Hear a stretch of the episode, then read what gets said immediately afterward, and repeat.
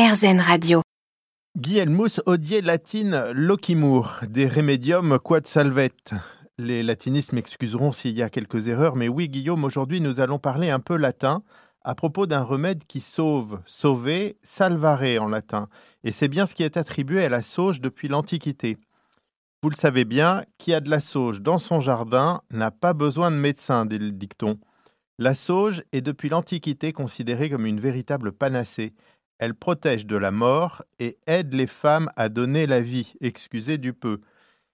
Et les légendes concourent à renforcer ces idées salvatrices. Zeus, le dieu des dieux, a été allaité par la chèvre Amalthée dans un champ de sauge.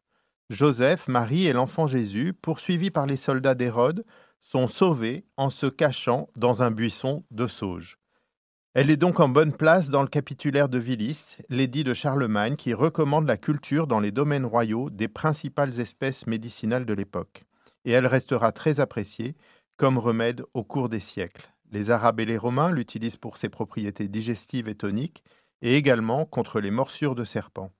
C'est la tisane favorite de Louis XIV, qui en abusait peut-être un peu, et c'est aussi une précieuse monnaie d'échange au XVIIe siècle, les Hollandais l'échangeaient contre les plus belles catégories de thé.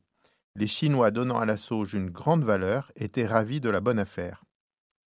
Et moi, comme j'ai de la sauge dans mon jardin et un ordinateur un peu obsolescent, je me prends à rêver d'un échange fructueux. Mais j'aurais peut-être plus de chance dans un échange entre ma sauge médicinale et une sauge alimentaire cultivée au Mexique, que vous connaissez sûrement sous le nom de chia.